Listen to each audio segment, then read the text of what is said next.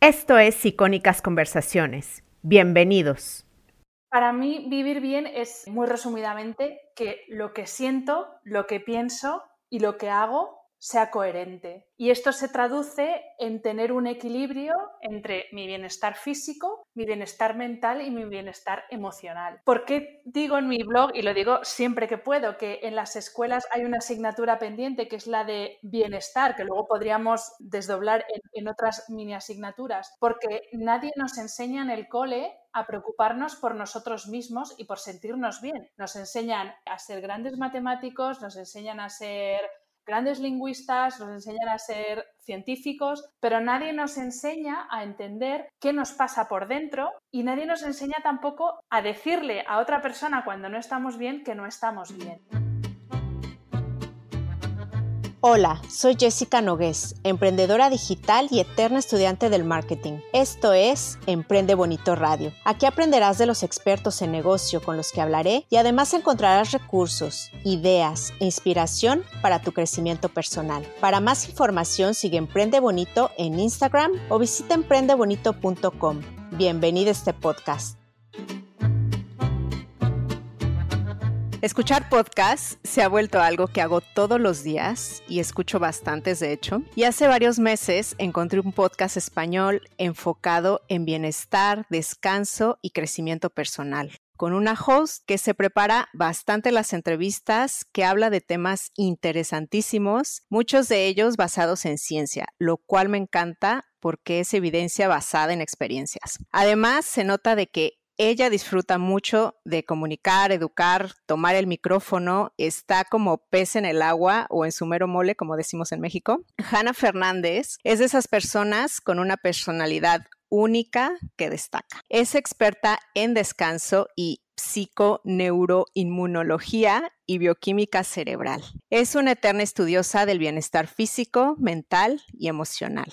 Hannah defiende que el descanso no es una pérdida de tiempo y hasta ha creado un método de descanso basado en 7 Ds, que serían decisión, disciplina, dieta y deporte, dormir, desaceleración, desconexión y disfrute. Su podcast se llama A Guide to Live Well o guía del bienestar. Seguramente después de esta entrevista van a ir a buscarlo. Y si van a su Instagram, verán que tiene un cabello precioso, que le queda muy bien y que desafía lo que nos han enseñado a las mujeres sobre el cabello blanco, que en palabras de Hannah es solamente un color más. Muchísimas gracias por Hannah por estar aquí. Es un honor tenerte. Muchas gracias a ti, Jessica. El placer es totalmente mío. Pues gracias, eh, me encanta esta entrevista, tenía muchas, muchas ganas de, poder hablar contigo porque creo que el descanso no se toma en serio y, tú la verdad es que estás poniendo el foco ahí. Y bueno, me gustaría que me explicaras un poco esto. Vi en tu, en tu blog que el bienestar es una asignatura que deberían de incluir todos los colegios. ¿Por qué? ¿Qué es el bienestar y qué es vivir bien para ti? Para mí, vivir bien es, muy resumidamente, que lo que siento, lo que pienso y lo que hago sea coherente. Y esto se traduce en tener un equilibrio entre mi bienestar físico, mi bienestar mental y mi bienestar emocional. ¿Por qué digo en mi blog, y lo digo siempre que puedo, que en las escuelas hay una asignatura pendiente que es la de bienestar, que luego podríamos desdoblar en, otras mini asignaturas? Porque nadie nos enseña en el cole a preocuparnos por nosotros mismos y por sentirnos bien. Nos enseñan eh, a ser grandes matemáticos, nos enseñan a ser grandes lingüistas, nos enseñan a ser científicos, pero nadie nos enseña a entender qué nos pasa por dentro y nadie nos enseña tampoco a decirle a otra persona cuando no estamos bien que no estamos bien.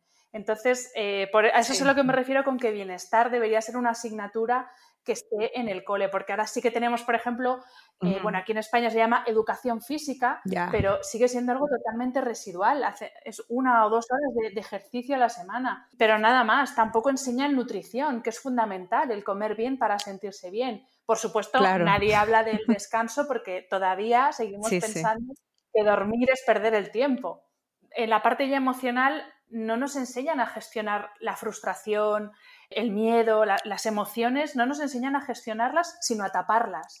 Por eso a tanta gente le cuesta pedir ayuda e ir a un psicólogo, por ejemplo. Entonces, a eso me refiero con que por supuesto, toda la parte académica es fantástica y, yo soy una gran defensora de, que haya una formación en todos los ámbitos académicos, pero la, formación como personas también tiene que estar en el colegio y ya no solo en el cole, en institutos, en universidades, y yo creo que eso falta. Claro, tienes una visión holística, ¿no? De esto, de, tienes esta idea de que todo está conectado. Me encanta. Bueno, es que no, podemos entenderlo de otra forma. O sea, el que se empeñe en ver al ser humano como un codo, como una rodilla, como un colesterol, eh, pues es que se está perdiendo la grandeza del ser humano, que es esa unión indisoluble, además, e interrelacionada entre el cuerpo y la mente. Claro. Antes de, entrar así más de lleno en bienestar y descanso, me gustaría hablar de tu cabello. Sé que, bueno, las canas no las venden como un problema, y tú, como dije hace rato, dices que es solamente un color más. ¿Cómo llegaste a tener este precioso cabello del cual yo creo que estás orgullosa? ¿Qué te llevó ahí? Me llevó fundamentalmente una motivación práctica y es que, bueno, yo ahora tengo 38 años, llevo tiñéndome aproximadamente desde los 25, 26 años y llegó un momento en que tenía tal cantidad de cabello blanco, porque realmente no es blanco, es, es un cabello que ha perdido la pigmentación y entonces es transparente al microscopio. Pero bueno, tenía tal cantidad de canas que ya necesitaba teñirme aproximadamente cada 10 días. Para mí suponía un gasto económico, un gasto de tiempo y una angustia, porque yo ya incluso llegaba a agendar o, tenía que organizar mi agenda si tenía algún compromiso laboral importante, tenía ya que ponerme, e ir a teñirme para que no se me viera la raíz y dije, es que esto no tiene ningún sentido. No es sostenible. Y luego, eh, empecé, bueno, no por supuesto no es sostenible económicamente ni, ni en tiempo. y, y, luego si te paras a pensar fríamente por qué nos teñimos, pues es que no hay ninguna explicación científico claro, no. de por qué hay que teñirse, claro. Es una cuestión de imagen. efectivamente, si, te, si tienes sobrepeso, vale, sí que hay un componente de imagen importantísimo, pero es verdad que el sobrepeso no es bueno para la salud. Pero si tienes canas, más allá de los cánones estéticos y de, una industria que, que pues eso, que, que nos vende las canas como un problema, es que no hay ningún motivo para teñirse. Entonces, bueno, mm, un día dije, pues se ha acabado, dejo de teñirme, que ojo, no he dejado de ir a la peluquería, que esto la gente a veces se confunde. Yo no he dejado de cuidarme el pelo ni de ir a la pelu, he dejado de teñirme. Y con ayuda de Charo, mi peluquera, pues eh, empezamos a, en vez de teñir la raíz de oscuro, empezamos a clarear con mechas la melena y dejar crecer mi raíz blanca. Y esto fue hace, va a ser dos años ahora, y ahora pues todo el pelo que se me ve en las fotos es tal cual mío, tal cual me crece. ¿Y cómo te lo cuidas? Pues me lo cuido con un champú especial porque como todos los cabellos tienen su aquel y el cabello transparente o, blanco, igual que el rubio tiende a amarillear. Entonces eh, lo protejo mucho del sol, con siempre, si, me, si, voy a estar en el sol, en la playa o en la piscina, siempre con gorra o con sombrero. Y lo cuido con un champú especial que tiene un pigmento púrpura, que seguro que lo, lo habéis visto, es un champú morado y ese pigmento lo que ayuda es, que, es a que el color se vea más blanco y más brillante. Y por supuesto, pues no, dejo el pelo, cuando lo tengo encrespado, pues, pues con la plancha lo cuido para que no se, quede, no se vea encrespado, que es cuando se, rompe y aparte se ve más feo. Lo que he hecho es cambiar el tipo de producto que utilizo y, he de decir que desde que he dejado de teñirme tengo más una calidad de cabello bueno, aparte de más tiempo y más dinero, tengo una calidad de cabello como no tenía desde que era pequeña y una cantidad, o sea, densidad de cabello, tengo una cantidad de pelo nuevo que, que parezco un niño pequeño, la cantidad de pelo nuevo que me crece. De hecho, este se ve, o sea, se nota, a mí me encanta tu cabello, yo soy fan. Y eres de esas personas que va de un trabajo a otro, ¿no? Estudiaste traducción, interpretación, humanidades, comunicación y sé que te has reinventado varias veces. ¿Cómo fue que llegaste a donde estás? Pues bueno, como bien dices, estudié en la universidad, primero estudié traducción e interpretación, que son idiomas, después estudié humanidades, que es bueno, un compendio de asignaturas de las que se dice de letras, historia, arte, filosofía, literatura, que me gusta mucho, sobre todo la historia. Y a mí siempre me ha gustado comunicar, siempre me ha gustado escribir, me ha gustado contar historias y, así es como hice una formación, un máster en comunicación y a raíz de ahí ya enseguida empecé a trabajar en comunicación, que realmente es donde he trabajado siempre, aunque como tú bien dices, he ido saltando de un trabajo a otro porque, bueno, soy una persona, he encontrado que el término que define la gente que es como yo, que es un término en inglés, que es job hopper, que vamos saltando de un puesto a otro porque llega un punto que nos aburrimos y necesitamos, tenemos muchas inquietudes y necesitamos estímulos nuevos. Entonces, bueno, yo dentro del ámbito de la comunicación he ido saltando de un trabajo a otro siempre en comunicación de moda.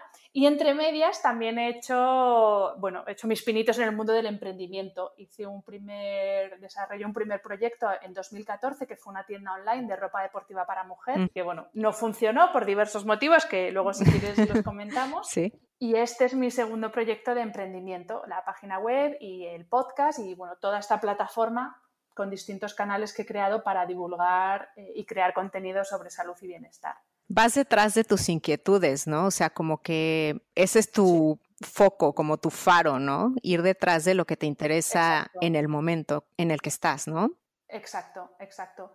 Es que a veces nos venden esta idea de que hay que buscar la seguridad en todo. Entonces, una vez que ya tienes eh, una casa, pues tu casa fija. Claro, para siempre. tienes una pareja, pareja para siempre, para siempre eliges una profesión, profesión para siempre. Y yo estoy totalmente en contra de esta idea. Y me ha costado 40 años casi de mi vida darme cuenta, ¿eh? Pero es que no, es que todo absolutamente en la naturaleza cambia constantemente. Eso es verdad. Mira una planta, mira un animal, mira los días. El planeta mismo, ¿no? Exacto. Y nosotros, como parte de, de, esta, de este ecosistema, también cambiamos y también cambian las cosas que nos gustan. Entonces, eh, yo creo que no es descabellado pensar que lo que te inquieta y te seduce y te apasiona a los 20 años sea distinto a lo que te apasiona a los 40.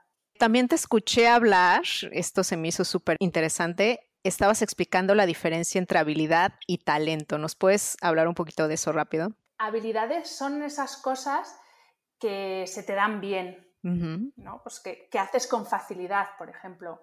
Y talento esto es una definición personal, ¿eh? perdón que la corte, pero esto es mi definición personal de cómo yo entiendo habilidades y talentos. Lo que decía, habilidad es, algo que haces con facilidad, es una cualidad que tienes innata que te sale solo, por así Que puede ser cantar, ¿no? Mientras que el talento...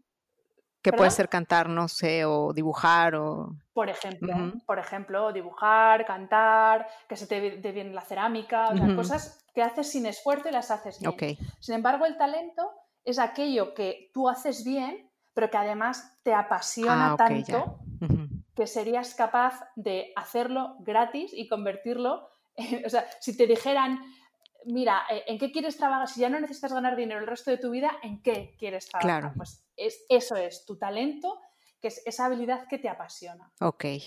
¿Y tú crees que estás ahorita explotando tu talento? O sea, ¿ya llegaste a ese nivel? Yo creo que sí. De hecho, mm, creo que lo llevo explotando más tiempo de lo que yo pensaba, porque creo que uno de mis talentos, que también tengo muchas cosas malas, ¿eh? pero uno de mis talentos es el de comunicar y transmitir. Y, ya lo, realmente yo lo llevo haciendo mucho tiempo. Lo que pasa que ahora lo estoy haciendo sobre un tema que para mí es, o sea, que me, que me apasiona, que es el tema de salud y bienestar. Y antes lo hacía sobre cosas que me gustan, temas que me gustan, pero no son lo que, pues eso, lo que me tiene hasta altas horas de la mañana o lo que me tiene un día entero leyendo sin parar hasta terminarme un libro porque me interesa muchísimo. Claro, me gustaría, retomando un poco sobre tu primer emprendimiento, ¿qué aprendiste de, de ese primer emprendimiento que ahora aplicas a este segundo? Aprendí muchas cosas, pero bueno, fundamentalmente dos cosas. Una, que yo no puedo hacerlo todo ni puedo pretender hacerlo todo porque no tengo todos los talentos del mundo y en algo voy a pinchar. Entonces sí que es verdad que no es que lo hiciera yo todo porque pensaba que podía hacerlo todo, sino por, porque me resistí un poco a invertir en, contratar a personas que me pudiesen ayudar y, ahora, viéndolo con perspectiva, hay cosas que podría haber hecho mejor si hubiera contado con ayuda de, de personas expertas. Entonces, el no pretender hacerlo todo, porque sí que es verdad que muchas veces cuando uno emprende, pues eso, sobre todo eres cuentas con una gran inversión, claro. tienes que hacerlo todo, eres el hombre o la mujer orquesta. Pero haciendo eso, si te das cuenta, pierdes mucho tiempo en hacer cosas que no son talentos tuyos y ese tiempo no lo estás invirtiendo en lo que a ti se te da súper bien. Entonces, eso es algo que yo me he dado cuenta ahora. Yo la cantidad de tiempo que perdí intentando entender cómo funcionaba la publicidad en redes sociales, cómo funcionaban las tripas del e-commerce. Mm. Todo ese tiempo precioso yo no lo invertí en hacer lo que se me da bien. Entonces ahora es lo que estoy intentando corregir cuento con colaboradores externos que me ayudan en esas áreas. ¿Que podría ponerme y hacerlo? Pues sí, porque no estamos hablando de física cuántica, pero me robarían una cantidad de tiempo que prefiero dedicar en aquello que a mí se me da bien. Claro, y además es, estas mm. personas quizá lo hacen mejor, ¿no? No, bueno, y sin el quizá, absolutamente. sí, sí. absolutamente. Y la otra, la otra cosa es a tener paciencia, porque cuando uno siembra, recoge. Ah, claro. Y eso lleva tiempo. Pero claro, hace falta tener paciencia. Mm. Cuando uno siembra el campo, a los dos minutos no te sale el peral y te da peras. No, y tienes que seguir pues, regando y cuidando. Efectivamente, pues el trabajo ya sea en el emprendimiento o en, trabajo por cuenta ajena, hay que tener paciencia y cuando uno trabaja y hace las cosas, los resultados llegan, pero claro. Esta pregunta es como como podcaster, ¿cómo le haces para hacer tan buenas entrevistas? O sea, ¿qué consejo darías a la comunidad de podcasters? Porque, bueno, yo estoy dentro de una comunidad de podcasters en México y en Estados Unidos y sé que este consejo tuyo nos va a ayudar a todos porque considero que tú eres de las mejores entrevistadoras que, que conozco. ¿Cómo le haces para lograr buenas entrevistas? Wow, muchas gracias por el piropo. Pues dos cosas muy sencillas, pero a la vez complejas. Uno, los criterios según los cuales yo elijo a las personas que entrevisto. Y es que no me fijo en que me vayan a traer muchos seguidores en Instagram o no me fijo en que tenga un renombre y sea una persona súper conocida. Que sean famosos, ok. Exacto, yo busco personas que, uno, que sean auténticos expertos en lo suyo y, dos, sea personas que yo quiera entrevistar. yo siempre digo que queda menos, menos de psicópata decir si quiere venir a mi podcast como entrevistado que si nos tomamos un café, pero yo entrevisto a personas con las que me gustaría tomarme un café para preguntarles un montón de cosas. Punto número uno, elegir que se note que te interesa entrevistar a la persona que estás entrevistando. Tienes curiosidad real. Mm. Claro, es que se nota mucho. Además, ten en cuenta que en un podcast solamente tienes la voz como herramienta no tienes nada más que te recree, ¿sabes? Que te crea ambiente. Entonces, se nota mucho cuando en tu voz no hay interés y no hay pasión. Y el otro punto es prepararme muy, muy, muy bien las entrevistas. O sea, lo que tú has hecho, por ejemplo, que se nota que, has estado viendo lo que hago, otros podcasts en los que he participado, ves mi forma de trabajar, es que eso se nota mucho. Y a mí me ha pasado de estar escuchando un podcast y que el entrevistador no sabe que el entrevistado ha escrito un libro y el título del libro. Claro. No sé, a mí me gusta estudiarme a esa persona hasta, vamos, hasta el más mínimo detalle. Y por supuesto, si esa persona ha escrito uno o siete libros y son del tema del que yo le voy a entrevistar, por supuesto me los leo. Claro, y, y luego encuentras algún detalle así curioso con el que puedes conectar también, ¿no? O sea, así me ha pasado algunas veces. Sobre todo porque mm es una forma de, implicar a esa persona a la que tú le estás entrevistando, porque eso nos pasa a todos. Cuando tú notas que tu interlocutor se interesa por ti, por lo que tú haces, que no es un mero trámite, esa persona se implica mucho más, pero es que eso lo, haríamos todos. Entonces, e, e, también es una muestra de respeto hacia el trabajo de esa persona. Y bueno, con tu podcast, ¿qué quieres lograr? ¿Qué, ¿Cómo quieres impactar con tu podcast? Uf, ¿cómo quiero impactar? Eh, tu hmm, propósito. podría decirte esta frase súper manida que es la de aportar valor. Ya, ya, ya, sí. Pero que cada vez tiene menos contenido esta frase. Cambiar mucho o poco eh, la vida de las personas, abriéndoles al conocimiento. O sea, yo al final descubro, yo misma, eh, a nivel individual, descubro muchísimas cosas y aprendo muchísimo con cada episodio que grabo. Entonces, me gustaría que la gente que me escucha de cada episodio aprenda algo o se lleve una reflexión que le ayude a cambiar su vida. Me encanta. Sí, bueno, es que al final podría decirte muchas, pues muchas frases hechas, pero yo el propósito con el que hago el podcast es ese, es porque yo he cambiado mucho tanto en lo personal como en lo profesional, y cuesta muchísimo, porque hay una cantidad de resistencias propias del entorno, de la familia, de la sociedad. Es horrible, sinceramente. O sea, esto de sí, venga a cambiar, suena muy bonito, pero yo he necesitado mucha terapia y lo digo abiertamente para poder hacer frente a eso que me estaba pasando, que, mi cuerpo me estaba diciendo esto no está bien y yo no sabía cómo cambiar eso. Entonces, si yo puedo ayudar desde mis canales a que otra persona dé ese paso y cambie eso que quiere cambiar en su vida, pues ole. Pues sí, me encanta y tienes toda la razón. O sea, yo también siento que cuando voy a entrevistar a alguien me obliga, ¿no? A, conocer más de, muchos temas. Me gustaría saber de tu podcast, ¿por qué hablas de ciencia? Mira, esto es un cambio que llevo ya, bueno, llevo un año y medio largo con el podcast y ha sido un poco un cambio. Al principio es verdad que me, me importaba, entre comillas, menos esa parte científica pero no sé si porque yo me estoy haciendo mayor o no sé por qué, cada vez me gusta eh, encontrar el porqué de las cosas. Y yo, mi formación es humanista y yo seré humanista hasta el día en que me muera, por supuesto. Pero creo que hay muchísima relación entre humanismo y ciencia. Y, es, y de hecho, el encuentro entre el humanismo y la ciencia me encanta. Pero también es verdad que hay muchos misterios, sobre todo hablando de salud y de bienestar, muchos misterios del, cuerpo humano que solo podemos, o sea, que, hay una parte que puede ser especulativa, pero que solamente podemos saber a través de la ciencia. Entonces, por eso cada vez me gusta más adentrarme en, el ámbito científico, pero siempre desde, desde, un punto de vista humanista, porque para mí, eh, ya te digo, o sea, el binomio humanismo-ciencia es que yo no lo puedo separar. Sí, lo ves como un todo. Totalmente. ¿Has estudiado, a ver si lo digo bien, psiconeuroinmunología? Me gustaría que me contaras cómo cuidas tu microbiota, porque veo que, también es un tema que te apasiona.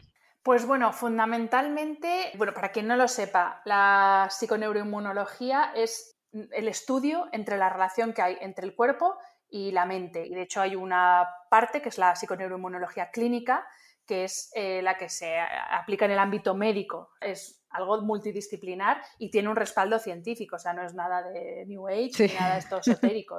Hay una parte científica que se aplica en el ámbito médico. Y lo que hace es estudiar la relación entre lo que pasa en el cuerpo y qué tiene que ver eso con lo que pasa en tu cabeza. Y, por supuesto, estudia la relación que hay entre los distintos sistemas que hay en nuestro organismo, sistema hormonal, sistema nervioso, sistema eh, inmunológico.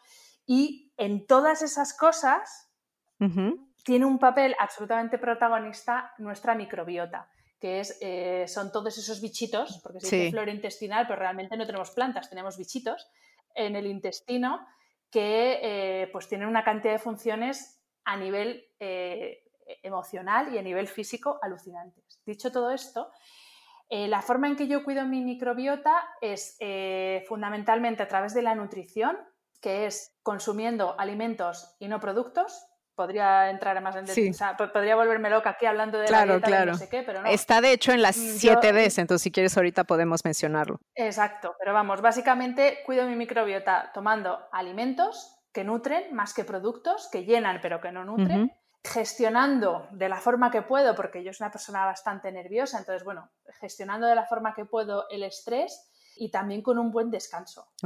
Son las formas con las que yo cuido mi microbiota.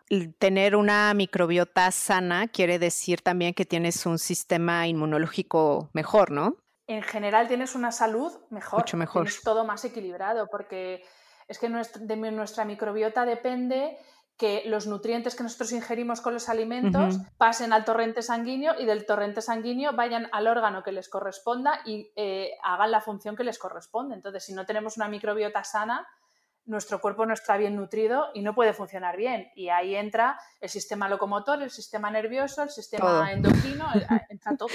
Claro, claro, claro. Bueno, ahora me gustaría pasar al, al descanso. Dime tú, que bueno, ya eres experta y referente en descanso, ¿qué pasa si no sabemos descansar? ¿Cómo afecta esto a nuestra vida?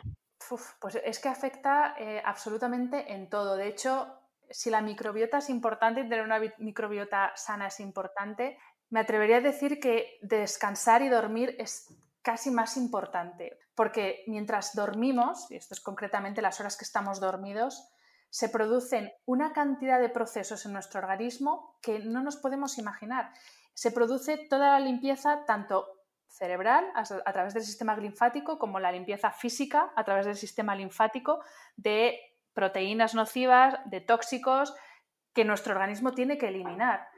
Aparte, durante la noche, por ejemplo, durante ese tiempo que dormimos, es cuando generamos hormona del crecimiento, que es fundamental para que los niños crezcan, pero fundamental para que los adultos, cuando tienes una rotura fibrilar, esa rotura se recomponga mm. y efectivamente, y se cure. Durante las horas que estamos durmiendo se asienta todo el aprendizaje y todas las experiencias que hemos vivido durante el día y se transforman en recuerdos.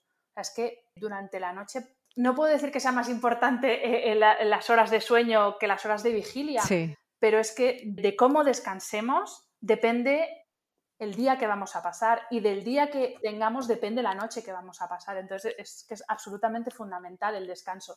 Y ya no solo el dormir en sí, sino tener durante el día pausas que nos ayuden a tener un ritmo de unas revoluciones, como digo yo, sanas, porque es que vamos tan revolucionados. Válvulas de escape, ¿no?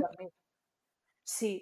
Y bueno, aquí ya entraría tu método de descanso basado en estas 7 Ds y me gustaría que me explicaras así, obviamente no te voy a pedir aquí una masterclass, pero sí un poquito que nos explicaras qué es la primera D, decisión. La primera D de decisión ese primer paso que hay que dar para hacer cualquier cosa, para descansar o para lo que sea, que es tomar una decisión y ejecutar. Porque muchas veces nos quedamos en, ese bucle de eh, estar decidiendo y analizando pros y contras, pero nunca pasamos a la acción. El parálisis por análisis. Absolutamente. Yo en eso tengo un máster, ¿eh? porque yo soy así. O sea, yo le doy vueltas, a, pero hasta la, la, decisión más nimia le tengo que dar un millón de vueltas. Entonces, es importante cuando uno dice, me voy a cuidar porque me quiero sentir bien, que tome esa decisión y que ejecute y que empiece a dar pasos para que eso suceda.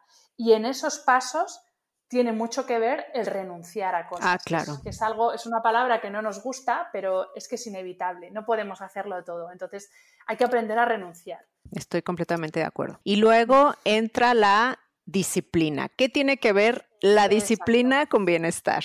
Pues tiene todo que ver, porque, claro, ahora hay una, parte del mundo de bienestar, sobre todo que es la que se nos vende en las redes sociales, que es la de, eh, ¿sabes?, el, motivador nato, ¿sabes? Esta gente que parece que está motivada 24 horas al día, 365 días del año.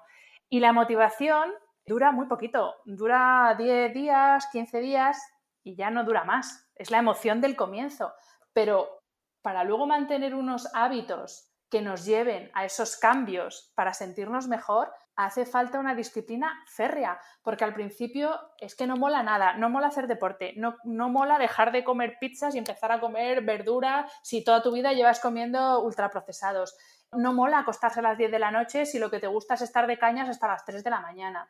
Entonces, hace falta mucha disciplina para ir implementando pequeños hábitos que nos den los resultados que nosotros esperamos. Claro. Y te escuché decir también que somos consecuencia de nuestros hábitos, ¿no? Totalmente. Es que somos nuestros hábitos. O sea, si tú, un ejemplo muy, muy sencillo, si tu hábito es desayunar, comer y cenar pizza, pasta y donuts, te vas a convertir en una cosa, bueno, claro. Eh, te vas a convertir en algo, mientras que si tu hábito es desayunar, comer y cenar de forma más consciente, alimentos mm. de forma consciente y, con alimentos que te nutran y de vez en cuando te tomas una pizza, vas a generar un yo diferente. Entonces, eso lo podemos aplicar a todo, al deporte que hacemos, al descanso, a la forma en que trabajamos, a la forma en que nos relacionamos. Somos la consecuencia de nuestros hábitos. Claro. Y ahorita que mencionas esto de la disciplina, los hábitos, estas pequeñas rutinas, o sea, yo creo que para que alguien llegue a este nivel, tiene que tener amor propio, ¿no? Porque es autocuidado. Totalmente. Claro, es que además, ¿sabes qué pasa? Que también cuando se habla de disciplina, y esto es muy por la mucho por la educación que hemos recibido, entendemos la disciplina como algo malo, como un castigo. Y no, la disciplina es que tú tengas el control y no lo tenga el anuncio que has visto en la tele o, que tienes un bajón porque yo qué sé, porque has tenido un mal día y entonces decide por ti tu ansia de comerte siete donuts. Al final la disciplina es que tú controles tus actos y no desde el control inflexible o rígido. que decidas tú y no tus emociones, ¿no? Exacto, que tú haces las cosas porque quieres, no porque te lleva un impulso irrefrenable.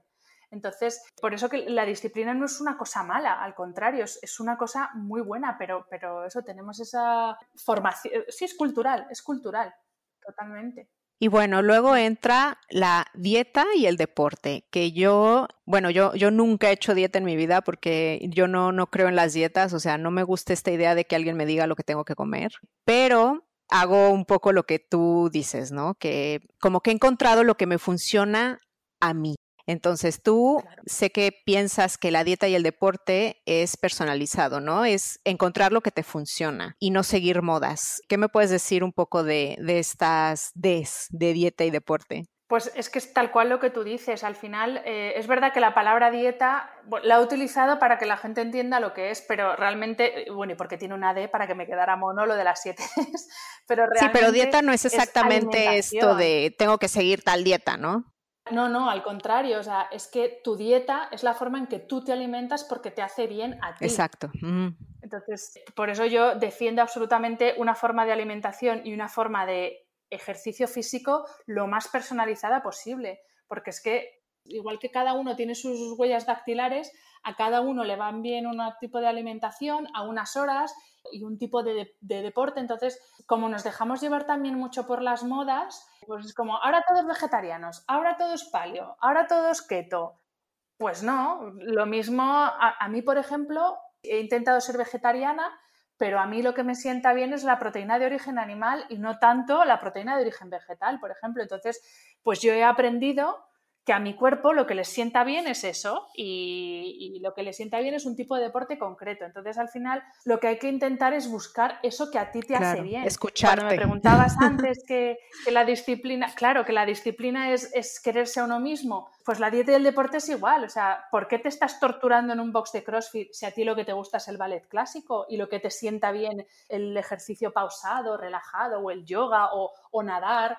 Pues haz lo que a ti te sienta bien, porque eso es quererte a ti. Lo otro es cumplir las expectativas de, los demás, pero amarte a ti mismo es cumplir tus expectativas y cuidarte a ti es comer y moverte y, hacer lo que a ti te sienta bien. Entonces, pues vamos a dejarnos de, de seguir modas y vamos a escucharnos un poquito más a nuestro cuerpo. Estoy completamente de acuerdo y estoy contigo en eso. Y luego sigue la D de dormir, Sí, porque para mí, y ya te digo, creo que he probado todas las dietas del mundo, he probado todos los deportes del mundo, eh, todas las formas de meditación y relajación y todo.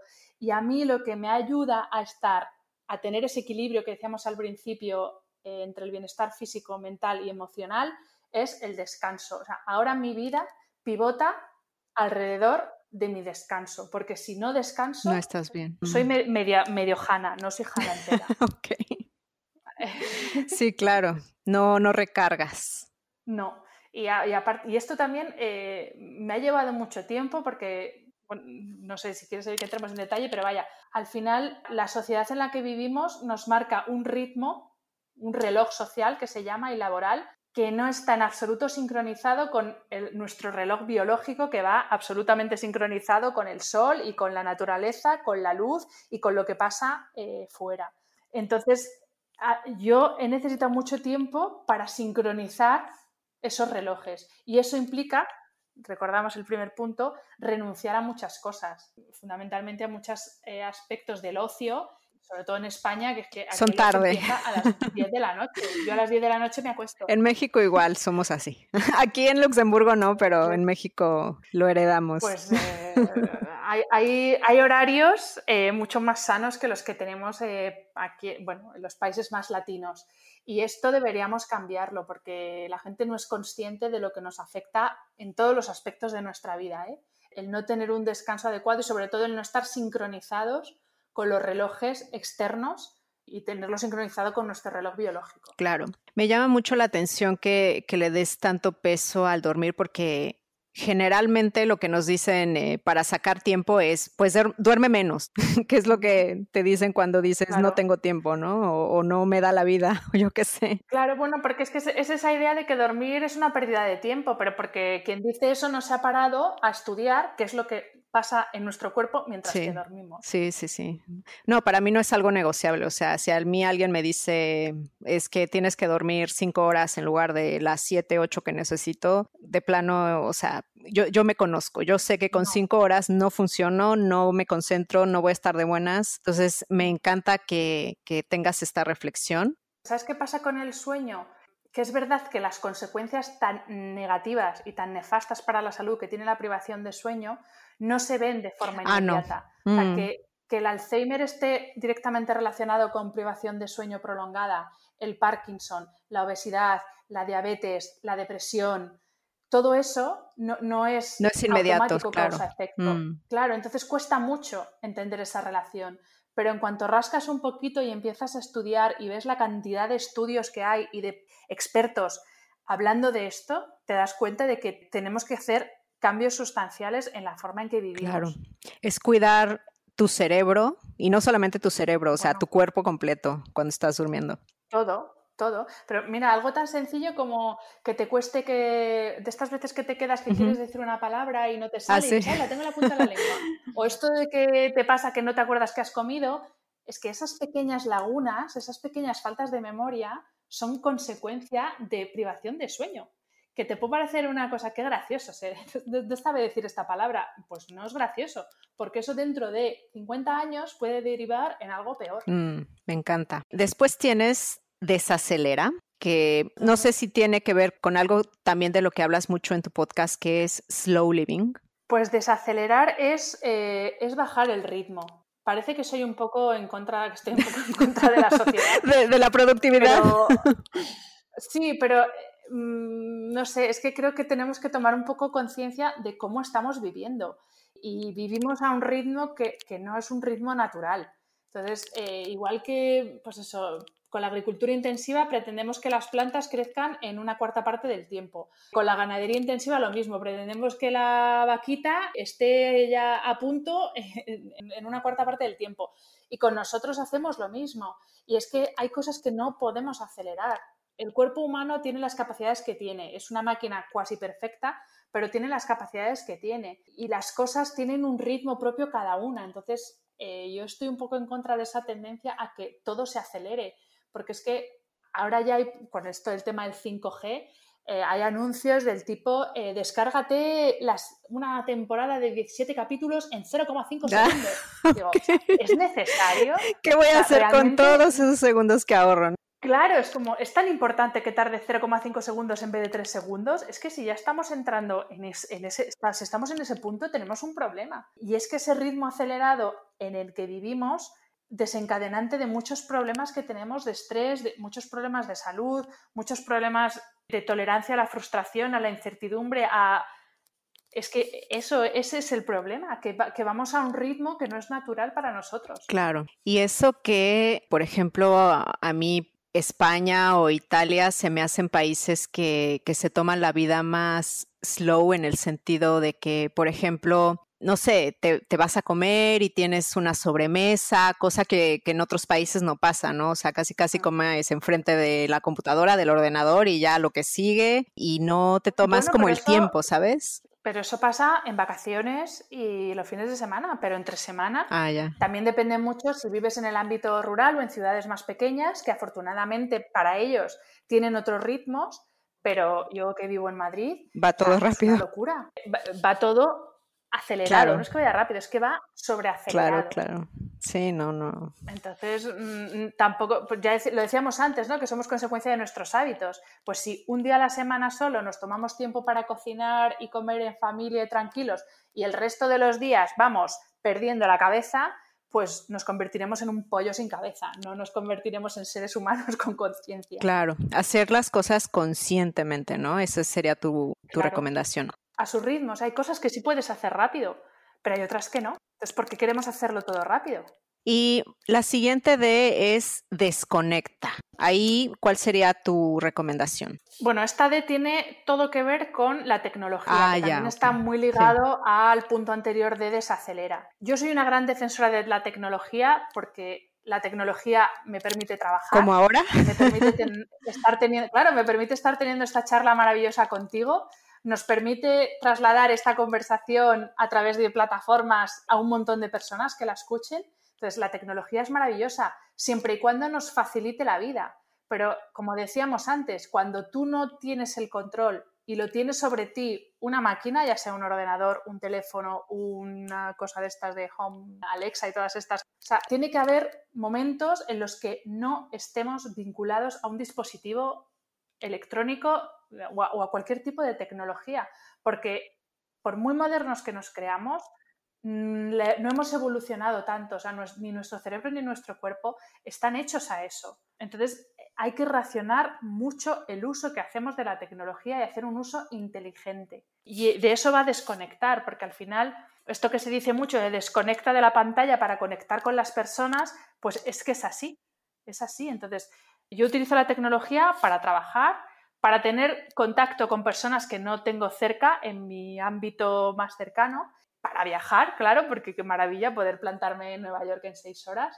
pero hay que hacer un uso controlado y un uso inteligente de la tecnología y sobre todo tener la mayor parte posible del tiempo de nuestro día sin depender de un dispositivo. Ya, que, yo creo que a, muchos nos cuesta, ¿no? Casi casi el teléfono se ha vuelto una extensión de la mano. A todos. Claro, es que lo tienes 24 horas al día en tu mano. Tienes una supercomputadora ahí puesta en tu mano prácticamente. eso nos ha hecho aún más esclavos del trabajo, eso nos es verdad. ha hecho aún más esclavos de las comparaciones a través de redes sociales, etcétera. Es que nos hace esclavos. O sea, eso que, para, que pensamos que es libertad de, uh, tengo la libertad en la palma de mi mano porque puedo saber qué pasa en la otra punta del mundo. O puedo saber cualquier cosa, sí. Ojo con eso. ¿Y tú, por ejemplo, qué haces para desconectar? ¿Así algo práctico que hagas? Por ejemplo, desde que me levanto, sí, más o menos hora y media, dos horas desde que me levanto, no toco ni el móvil, ni el ordenador, ni nada. Y lo mismo, dos horas antes de acostarme, móvil apagado, ordenador por supuesto apagado, el ordenador mucho antes, y mi contacto es con un libro, con la tele, porque veo alguna serie, pero vamos, fundamentalmente lectura y, bajar revoluciones, pero eso sagrado, todos los días. Y luego sí que intento hacer desconexión digital los fines de semana en la medida de lo posible, solamente tener el móvil en modo teléfono, pero desconectados los datos para que, y por supuesto no tengo notificaciones de redes sociales ni notificaciones de mails, todo eso fuera. O sea, yo todas las notificaciones apagadas fuera, porque si hay una emergencia, claro, te van a hablar. La gente sabe mm. cómo me puede localizar. Entonces, eh, todo lo demás es que son unas necesidades que nos, que nos hemos creado que no lo son. Entonces, para mí eso es fundamental. Y luego también intentar que todo mi día laboral no esté vinculado a una pantalla. Entonces, bueno, yo leo mucho, eh, tengo también la mala costumbre de leer mucho en ebook, ah, ok. pero bueno, intento compaginar el ebook con el papel real. Ya, y por ejemplo, ¿no te ha costado más trabajo desconectar digitalmente con esto del confinamiento? Porque yo siento que a, a mí me cuesta un montón estar en casa, que ahora que hemos tenido que estar mucho más en casa, este, y desconectar digitalmente. O sea, si estás afuera es más fácil, ¿no? Ahora, ¿cómo le has hecho para poder desconectar?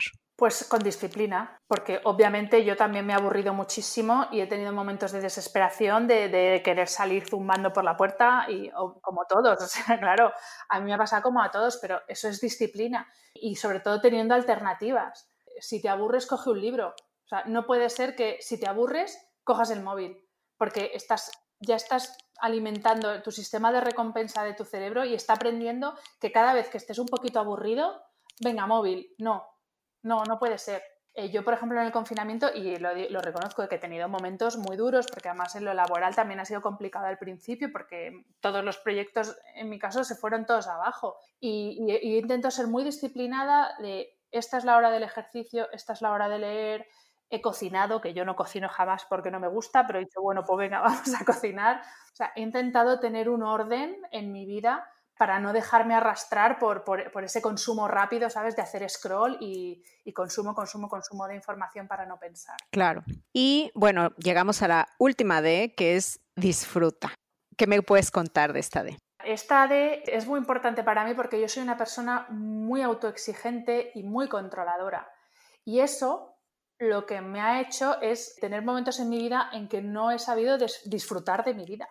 Así de claro. Y aparte, disfrutar de la vida no es tener mucho dinero para viajar mucho y gastar mucho. No, disfrutar de la vida es disfrutar de cada cosa que haces. Y eso también, pues eso, me ha costado 40 años aprender a disfrutar del trabajo, aprender a disfrutar incluso de cosas que no me gustan tanto, pero que son importantes ah, para mí.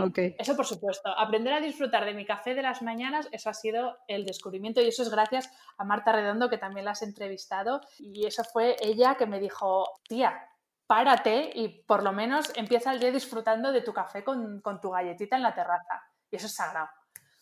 Y, pero luego va más allá, el, saber disfrutar de todo, de todo, pues de, un trabajo, de los nervios antes de hacer dar una charla, de todo. O sea, al final el disfrutar es depende directamente de tu actitud ante la vida. Entonces, obviamente hay cosas en la vida que es imposible disfrutar. Sí, no, no, no puedes aprender, pero no puedes disfrutar de ellas. Pero hay que intentar buscarle el gustillo a las cosas del día a día, porque si no vivimos, pues como le pasa a mucha gente que vive esperando a que llegue el viernes. Ah, ya, claro. sí, sí, sí, o esperando a tener más dinero, o esperando a estar más delgado, o esperando a. Eso, es pasar el tiempo. Ya. Entonces, mm. claro, pues sí, a mí me encantaría ser multimillonaria, no tener que currar y dedicarme a leer y a viajar por el mundo entrevistando gente. Pero bueno, como por el momento no es posible, pues disfruto de lo que puedo hacer y, de lo que tengo. Y también disfrutar es, ser consciente de que para conseguir algo hay que trabajar, porque si no caemos en el, error este hedonista de, ¿sabes?, esperar como que las cosas buenas vengan. No, no, no, no. Las cosas buenas te las buscas. Y Ahora con esta crisis global de pandemia y confinamiento, o sea, ¿ha cambiado la forma como disfrutas las cosas? O sea, por ejemplo, ¿hay cosas que disfrutas ahora que antes no disfrutabas? Pues quizá disfruto más de, los ratos a solas conmigo mismo, conmigo misma. Porque quieras que no, claro, yo tengo, vivo con mi, con mi chico y soy feliz y con mi perra y estoy encantada de la vida.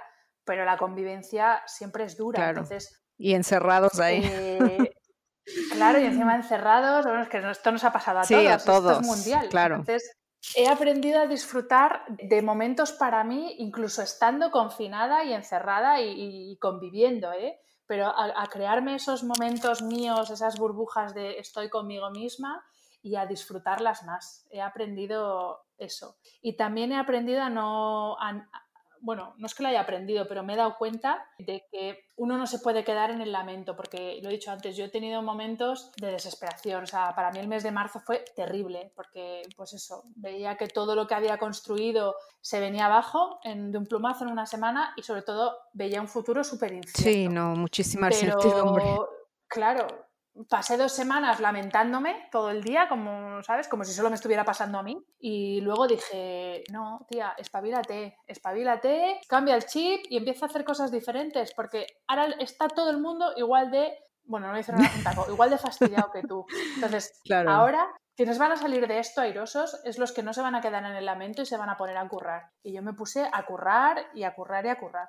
Yo creo que todos pasamos como por un duelo, ¿no? O sea, de primero no aceptación, luego, no sé, rabia o incredulidad, luego rabia, luego, o sea, como que yo, yo siento que a todos nos pasó un poco, un poco así, ¿no? Sí, sí, eso por supuesto, claro, porque esto era una situación eh, desconocida para todos.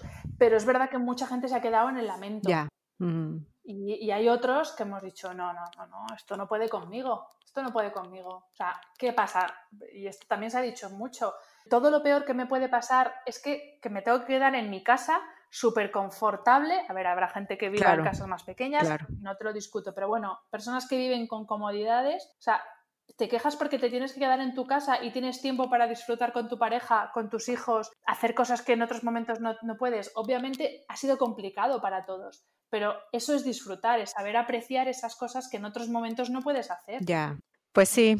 Digamos que yo, por ejemplo, que, tengo dos niños pequeños, me ha costado muchísimo trabajo encontrar esas burbujas que dices de privacidad. O sea, siento que ya, ya no tengo.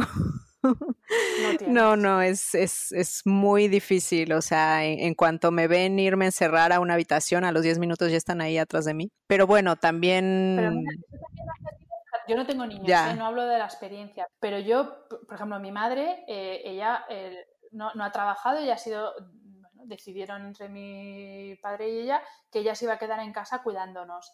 Joder, pues yo ahora viendo por la experiencia de amigos y de, familia que sí que tienen niños, digo, joder, es que ahora están, estamos sabiendo lo que han pasado muchas madres antes.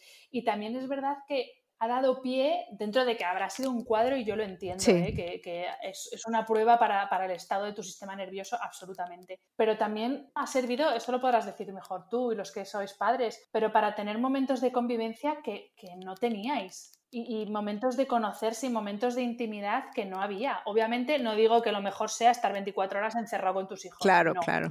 Pero bueno, también yo creo que habréis tenido momentos bonitos que, antes no podíais tener. Sí, sí, sí. Por ejemplo, con mi hijo mayor, eh, no sé, él inició un diario de gratitud, ¿no? Entonces no lo hace todos los días, pero él ya solito, cuando se acuerda, toma ese diario y escribe tres cosas que agradece durante el día y eso lo empezó a hacer a partir de, pues de esta crisis se me hizo una buena idea, un buen ejercicio, a él le gustó y entonces es muy bonito porque así me he enterado hasta de cómo se siente, ¿no? Que igual a mí no me lo dice, pero, o sea, que ha tenido algunas partes bonitas, no voy a decir todo, pero...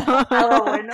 sí, digamos que sí. La parte de desquicie la doy por hecha y yo ya lo digo, lo siento por los que tenéis niños porque es para haceros un movimiento, sí, absolutamente, Sí, sí, ya estoy tocando los nervios ahorita. Porque además, claro, no teníais solo que estar pendiente de los niños, teníais que trabajar a la vez. sí, es difícil. Sí, sí, por eso que yo os haría un monumento a todos los padres que habéis teletrabajado o intentado teletrabajar. Claro. Te he escuchado decir una frase en la que estoy muy de acuerdo, que decía, la reinvención es el estado natural del ser humano. ¿Por qué lo crees? Bueno, pues es un poco lo que he adelantado antes. Todo está en constante cambio. Todo, desde los animales que mudan el pelo a las plantas que se abren, se cierran, crecen, tal, sueltan las hojas, vuelven a salir las hojas, eh, el cielo, eh, los mares, eh, la tierra que se mueve, o sea, todo está en permanente cambio. Y el ser humano también, porque por muy, pues eso, muy sapiens que nos pensemos, seguimos siendo parte de un ecosistema que habita este planeta. Y, pues lo decía antes, estamos tan obsesionados con la seguridad que nos negamos a aceptar que hay momentos de nuestra vida diferentes de otros que nos piden cambiar y que nos piden reinventarme. Y yo estoy convencida de que a todo el mundo en algún momento de su vida ha tenido esa inquietud de decir, ¿y si cambio y digo, venga, voy a hacer esto? Habrá gente súper vocacional que no, ole, qué afortunados, pero la mayoría, porque hay mucha gente que se dedica a cosas que no le gustan o que simplemente lo que le gustaba a los 20 ahora ya no le gusta. Entonces, a eso me refiero con, que, con que la reinvención es un estado natural, es, es que cambiar es nuestro estado natural. Y cuando luchamos contra eso, es cuando estamos perdidos, porque claro, estamos luchando contra natura. Claro. Yo, de hecho, yo estoy completamente de acuerdo contigo. O sea, hace 20 años no tenía las inquietudes que tengo ahora y, creo que es completamente normal. Y tienes un episodio que me encanta, que de hecho lo escuché dos, tres veces, que se llama Que esta crisis nos sirva de algo. Ahorita que, que estábamos hablando de la crisis y del confinamiento, o sea, ¿a ti de qué te ha servido? O sea, tú yo, yo recuerdo que en el episodio hablabas incluso de, cambios no solo individuales, o sea, hablabas de cambios, pues sí, más bien globales, ¿no? O sea, ¿tú qué crees que, va a cambiar? ¿Qué crees que va a pasar? ¿Cómo ha servido esto, según tú?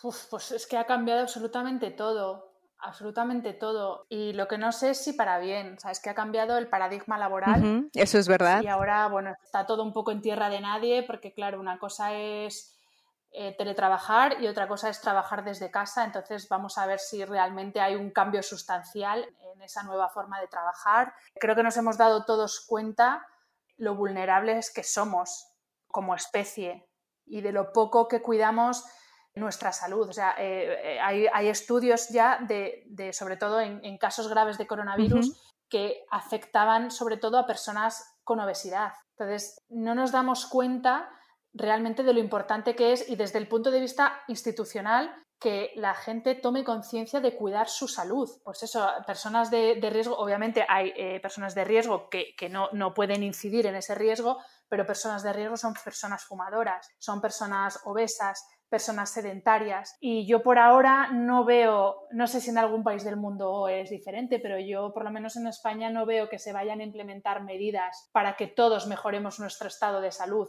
para que todos tengamos un sistema inmunitario más fuerte. Yo sé de personas que, con las que he tenido contacto que han estado enfermas. Yo no me he puesto enferma. Y yo sé que es porque tengo un sistema inmunológico fuerte. Entonces, creo que eso también como sociedad tenemos que aprender, pues eso, que somos vulnerables y lo importante que es prevenir cuidando nuestra salud. Claro. Yo creo que ahí tendría que haber políticas públicas, o sea, no, no creo que sea justo tampoco como darle toda la responsabilidad a cada individuo, sobre todo en países menos... Claro, pues claro, es que esto empieza por con menos dinero, digamos. Absolutamente. claro. Sí, sí, sí, claro. Es que esto es, es una cuestión de educación, es que le decíamos al principio, es que esto se enseña en el colegio.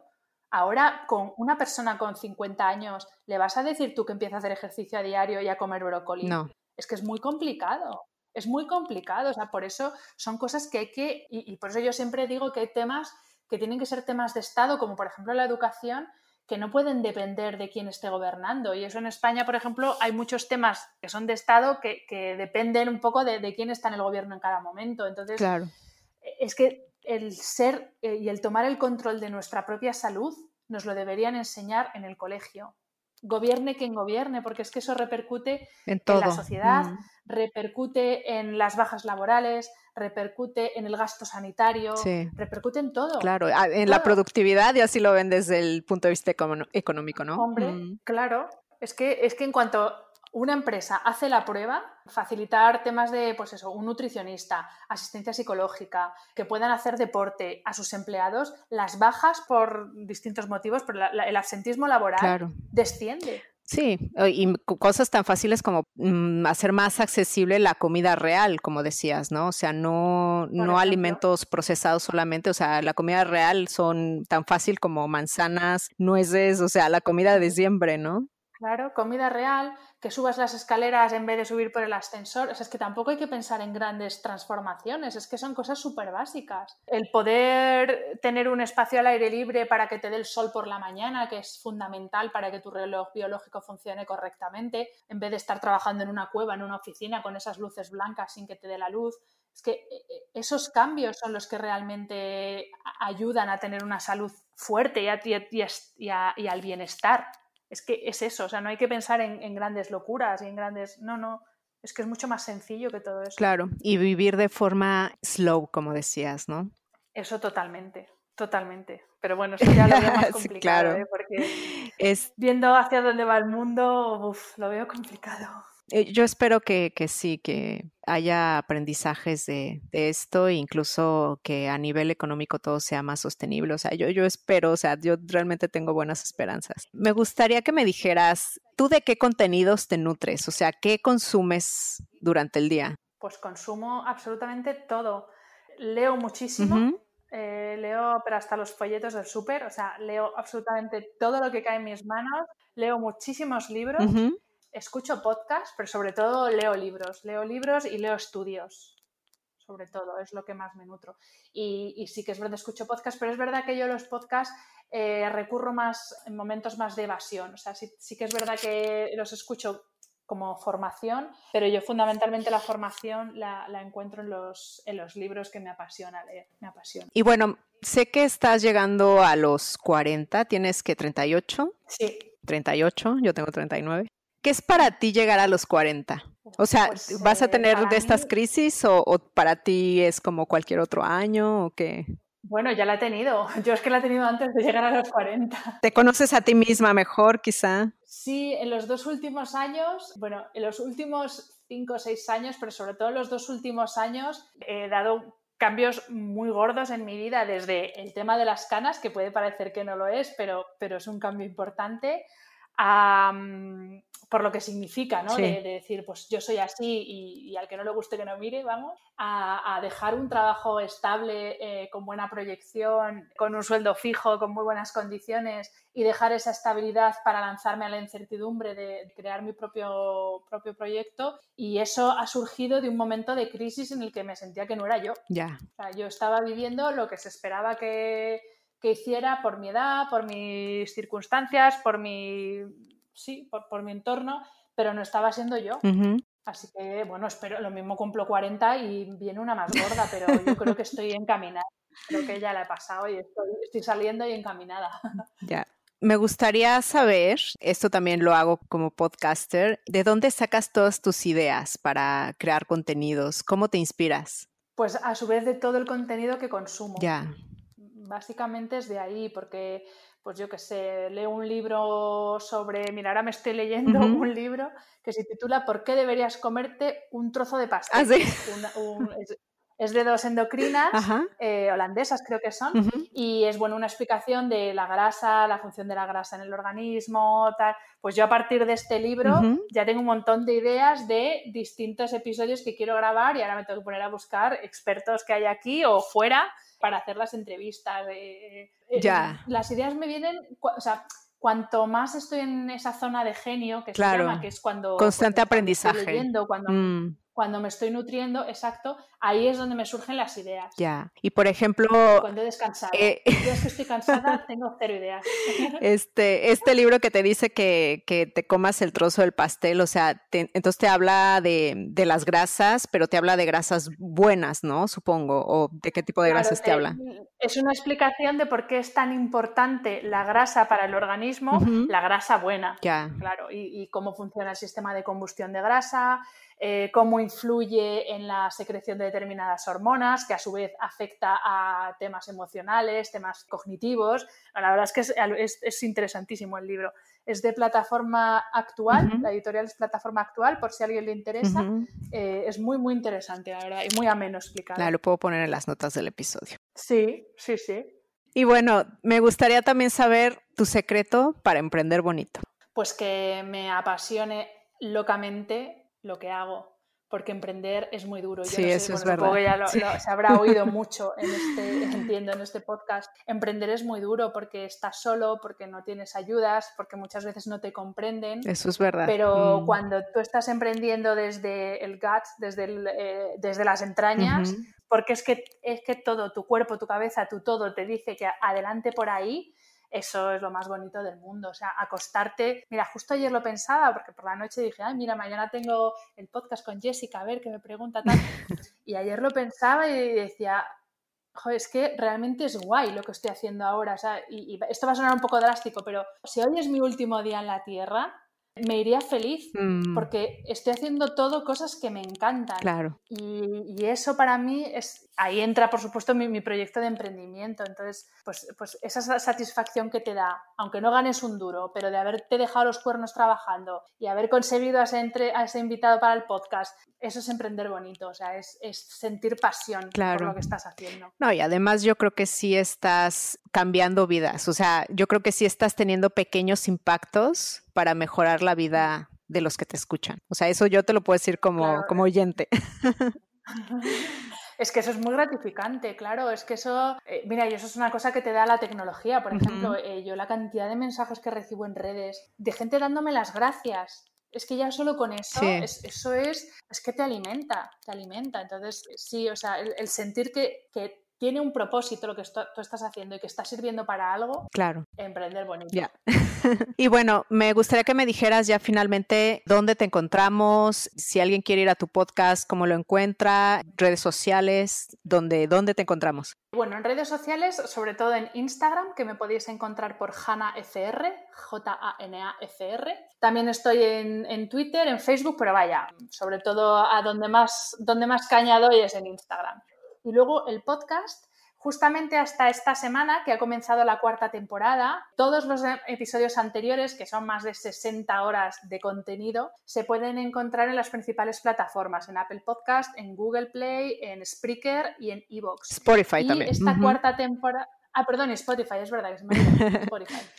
Y esta cuarta temporada se puede encontrar en exclusiva en una plataforma eh, que por ahora está disponible en, eh, en, Dinamarca, Alemania, España, pero espero que muy pronto esté disponible en más países, que se llama Podimo, que acaba de, llegar a España. Pero vamos, todo el contenido, el, el último episodio, hay uno en Podimo, todos los demás están en todas las plataformas, así que me podéis escuchar en todas estas plataformas y, y en tu website. También a través de mi página web. Si alguien me quiere contactar para lo que sea, pues es hanafernandez.es. Y además, Hanna tiene una guía, ¿no? Que pueden descargar que habla sobre sueño. Efectivamente, eso es una de las cosas a las que me he dedicado durante el confinamiento, porque me escribía mucha gente diciéndome que estaba durmiendo fatal, que no descansaban, que se despertaban súper alterados. Entonces he hecho un pequeño ebook que se puede descargar desde mi página web, eh, abajo del todo, en el, bueno, sale un pop-up nada más entrar en la web, solamente hay que meter el email y os llega el link para hacer la descarga. Es un ebook muy cortito, pero con unos tips muy interesantes que, que si los seguís, aquellos que tengáis problemas para descansar, seguro que os van a ayudar. Y es gratuito. Exactamente, yo ya lo tengo. Bueno, Hanna, me encantó hablar contigo, de verdad, muchísimas gracias. Espero que no sea el último episodio que grabemos. Y bueno, te agradezco tu tiempo y las invito a ir de aquí al podcast de Hanna, si están interesadas en temas de descanso y bienestar, que seguramente sí. Y bueno, las veo en el próximo episodio. Gracias por escuchar este podcast. Tú me inspiras y lo haces posible. Si te ha gustado, por favor, ayúdame a compartirlo. Suscríbete en Apple Podcast o sigue Emprende Bonito Radio en Spotify para que no te pierdas ningún episodio y me ayudes a la continuidad de este podcast. Muchísimas gracias por estar aquí. Te veo en el siguiente episodio porque emprender juntas es más bonito. Gracias por escuchar icónicas conversaciones en donde exploramos ideas clave y hacks para una vida plena y con propósito. Sapiencia y ciencia para la vida.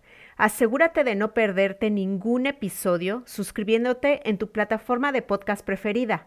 Para más contenido y actualizaciones, sígueme en mis redes sociales. Me puedes encontrar como Jessica Austria. Hasta la próxima.